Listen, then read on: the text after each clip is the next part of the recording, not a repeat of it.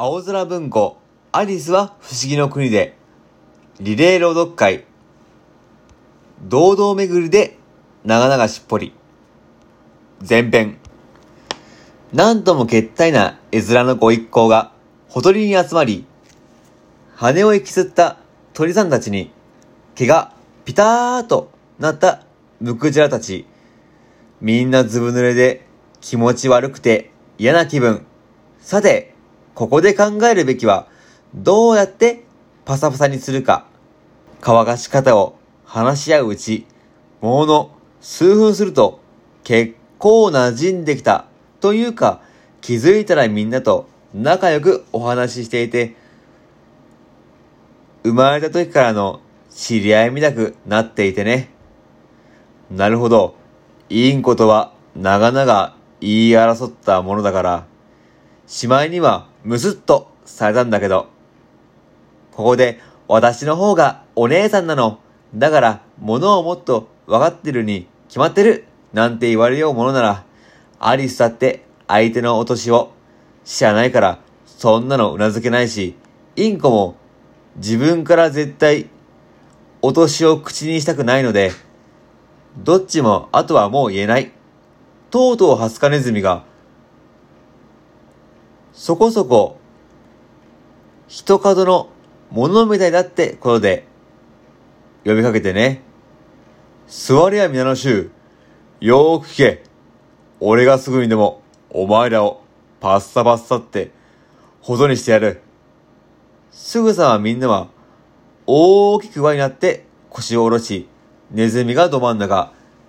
アリスは気になるとばかりに、ネズミを、じーっと。だって、今すぐにでも乾かさないと、ひどい風を引きそうだと、気に病んでいたんだ。おんと、ネズミはもったいつけた感じで、皆の衆、いいか？こいつは知る限り、一等パッサパサのやつよ。どうかご清聴を。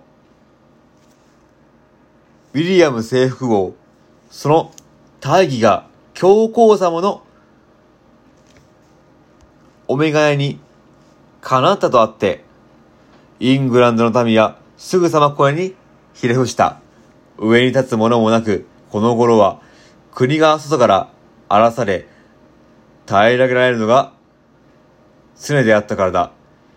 エドウィンとモーカー、つまりノーサンブリアの主様は、うけとインコは身震い。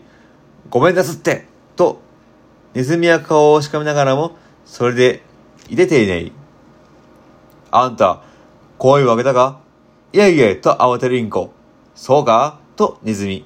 まあ続きよ、エドウィンとモーカー、つまりマーシアとノーサンブリアの主様も、味方するとした。スティガンド、国憂う、カンタベリ大司教までが、得策だと、見たのが、何と見たって？とアヒル。だと見た。とネズミはちょっとむすっと答える。もちろんだ。の意味わかんな。だくらいちゃんとわかってるわい。物見つけりゃ、とアヒルは言う。カエルだ。ミミズだって聞きたいのは大司教が何を見たのかだ。ネズミは聞かれたことにピンとこなかった。けれども、慌てて続けてね、得策だと見たのが、エドガー親王を連れて、ウィリアムに面会し、冠を差し出すことで、ウィリアムの振る舞いは、初めのうち穏やかだった。しかし、しもべのノルマンらしい傲慢な態度が、と、今んとこ、どんな具合だなぁと、言いながらアリスの方を向いてみる。まだびしょびしょとアリスはしょんぼり。全然パサパサにならなくってよ。ならば、と立ち上がり、大真面目に集まりの休会を定義する。なぜならば、より効果的な改善策の速やかなる採用が、古語を喋ってと壊し、そんな長い言葉、半分も意味がわかんないし、どころが君だってさっぱりわかってないじゃない。ここで壊し、うつむいて苦けた顔を隠してね。他の鳥さんたちも、ちらほら聞こえがしに忍び笑い。言おうとしたことはただ、と、堂々は気を損ねてね。パッサパサにするのなら、一番いいのは、堂々巡りということなのだ。何？堂々巡りって？というアリス、すごく知りたいというわけでなく、堂々が誰か愛の手を入れてよとばかりに間を取っていたのに、誰一人口を開けようとしないようだったからね。ふむ、と堂々。やってみれば一番よくわかろうて。まあ、冬の日なんかにやってみたくなるかもしれないし、ここで堂々が取り仕切ったことを教えておくね。まずは、走るコースを作る。形は丸。きっちりした丸でなくてもいいと堂々。それでやる人はコースのあっちこしていいからつく。位置について、よーいどんっていうのもなくて、みんなが好きな時に走り出して好きな時にやめる。だから、いつ終わるのかも分かりづらい。それでも半時間ぐらい続けると、またかなりパッサパサになってきて、そこでいきなり堂々が大声でそこまで。みんなも周りに集まって、ゼーハー、尋ねる。で、誰の勝ち？この問いかけに、堂々も、ものすごく考えないと答えが出てこなくてね。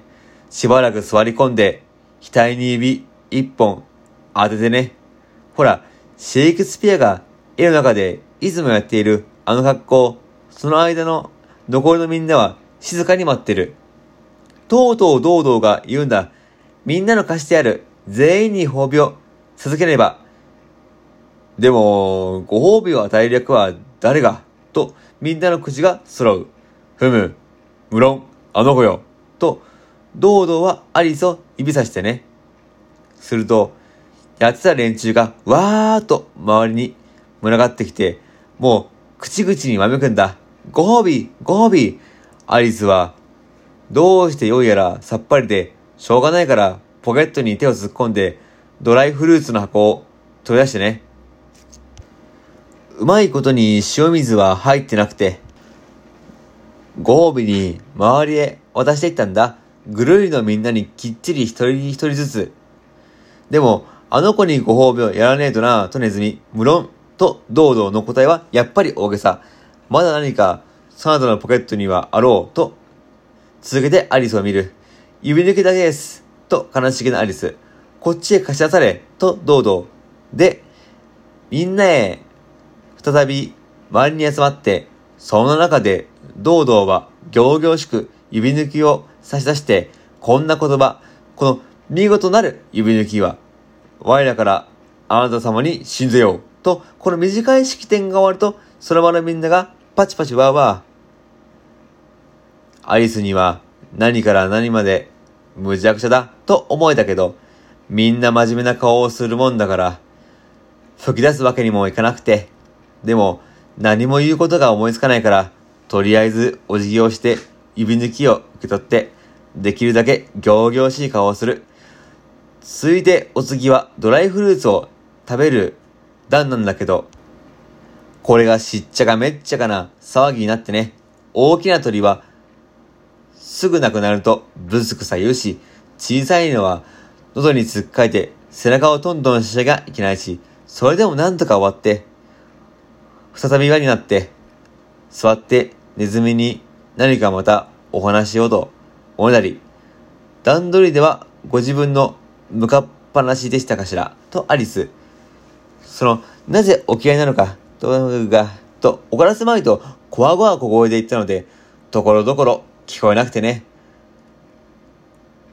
俺のはなかなかしっぽりよ。と、ネズミはアリスの方を向いてため息。なかなかのおしっぽ、本当に？と、アリスはキラキラした目をネズミの尻尾に下ろしてね。でも、後ろのリオって何のこと？そうしてそのことに悩んだまま、ネズミも話したから、だからお話も頭の中ではこんな感じになっちゃって。怒りはん、ネズミに茶屋もん出るよとかよと訴えてやるさ、しのこの言うなよ、はっきりと。おさばきよ、今朝はまあそれだけしといてる。居所に言うネズミ。そんなの嫌だよ。君、一体誰が、砂漠の、ただの時間の無駄じゃない。砂漠の、やっぱり俺。ゼロ、と裏角に残ろ。判決は出たぞ。言い渡すお前は、しかり。耳かっぽちってねえな。と、ネズミは、アリスに、ビシッと、何考えてんだ。ごめん遊ばせ。と、恐れ入るアリス。五つ目の曲がり角に、いらしたところよね。わっからんな。と、声を上げるネズミは、トゲトゲプンスか。あ、絡んだ。というアリス。いつでも人の役に立ちたい。盛りなので、目を輝かせて、キョロキョロしてね。まあ、でしたら、ほどかしていただけて、そんなこと何も言わねえよとネズミは立ち上がって、そんなすっからかんの話で、馬鹿にされるなんざ、思い違いよとアリスは苦し紛れの言い訳。でも、あなただって随分、拉致だこと。ネズミの返事は、ただ、うなり声だけ。ただいまの朗読は、ナルトパペットモンスターズの中身でした。引き続き、青空文庫、アリスは不思議の国で、リレー朗読会をお楽しみください。